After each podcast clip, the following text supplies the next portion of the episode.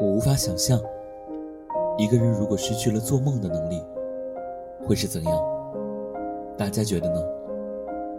你们好，我是来自海洋家族的鹰耳朵，很高兴能够有这样一次机会，和大家一同进入到充满幻想的世界，分享原本只属于我的天马行空。我曾经无数次的幻想。有那么一天，我白天录制节目，晚上打开电脑和大家闲聊，看着满屏幕的飞机、游轮，一边说着感谢大家的话语，一边心里暗自庆幸自己的努力得到了大家的认可，从此走上人生巅峰。如果我是大主播。我不再需要被生活折磨的失去棱角，忍着疼，一根一根的拔去保护自己的刺。如果我是大主播，我不再需要担心别人的拒绝，被人轻易否定掉自己想了整整几天的节目方案。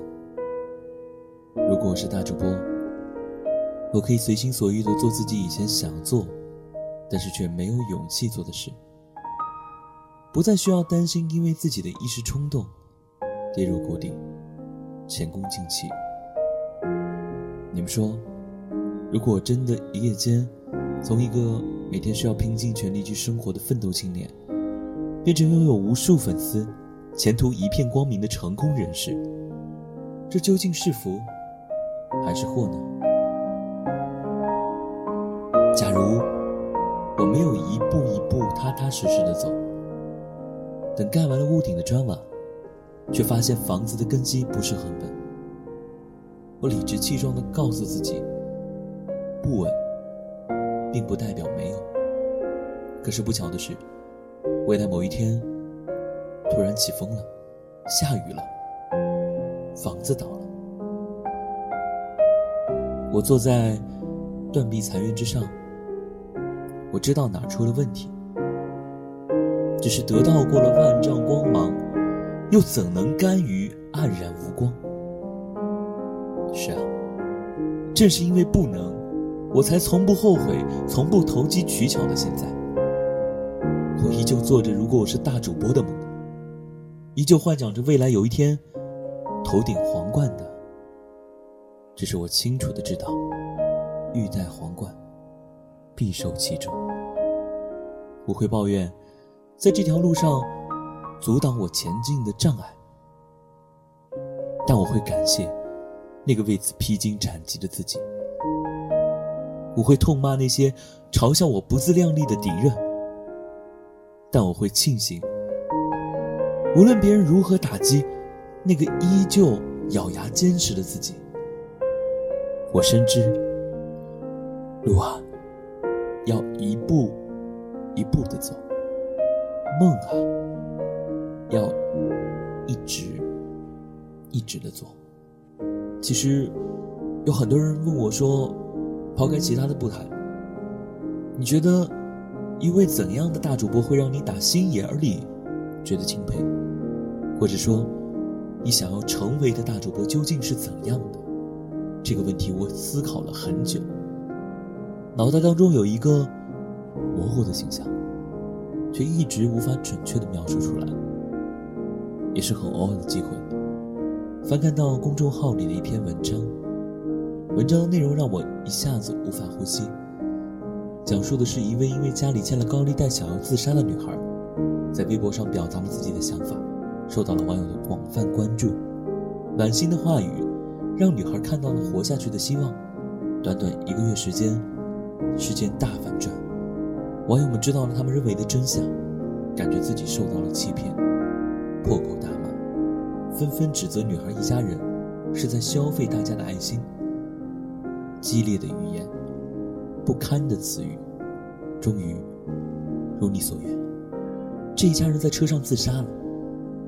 我不知道该用怎样的言语去表达那种复杂的心情。我和大家一样，其实我们都不知道什么真相。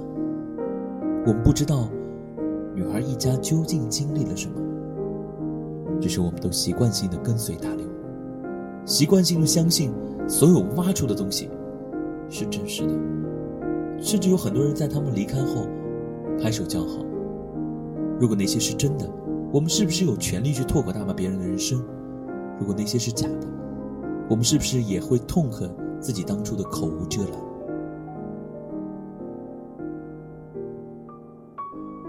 播，这究竟是一个怎样的代名词？很多时候，我们与屏幕外的人交流，就是通过语言。我们可以说。是一批能够玩转语言的人。我想，我们一定要是一批即使说不出华丽的语言，也不能轻易传递负能量，甚至随意评价别人人生的大主播。我们是传播者，一句随性，甚至错误的语言，就有可能造成危害。我们是引领者，我们需要为了那一群。以我们为潮流的粉丝们担当起责任，即使我们隔着一面冰冷冷的显示屏，但是我们必须要有一颗热血的心，一颗温暖社会的心。也许你会觉得满满的心灵鸡汤喝下去太腻，言简意赅。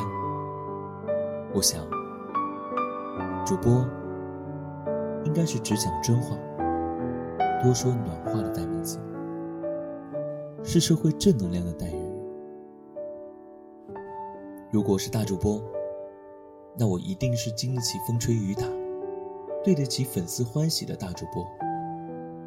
我享受得了荣华富贵，承受得住粗茶淡饭。我站得了顶峰，也同样能东山再起。因为这一路走来。我深知，我走的每一步都很有用。最后，我更需要感谢的是小耳朵们对我的支持与认可。没有你们，就没有成为大主播的我。再次感谢大家。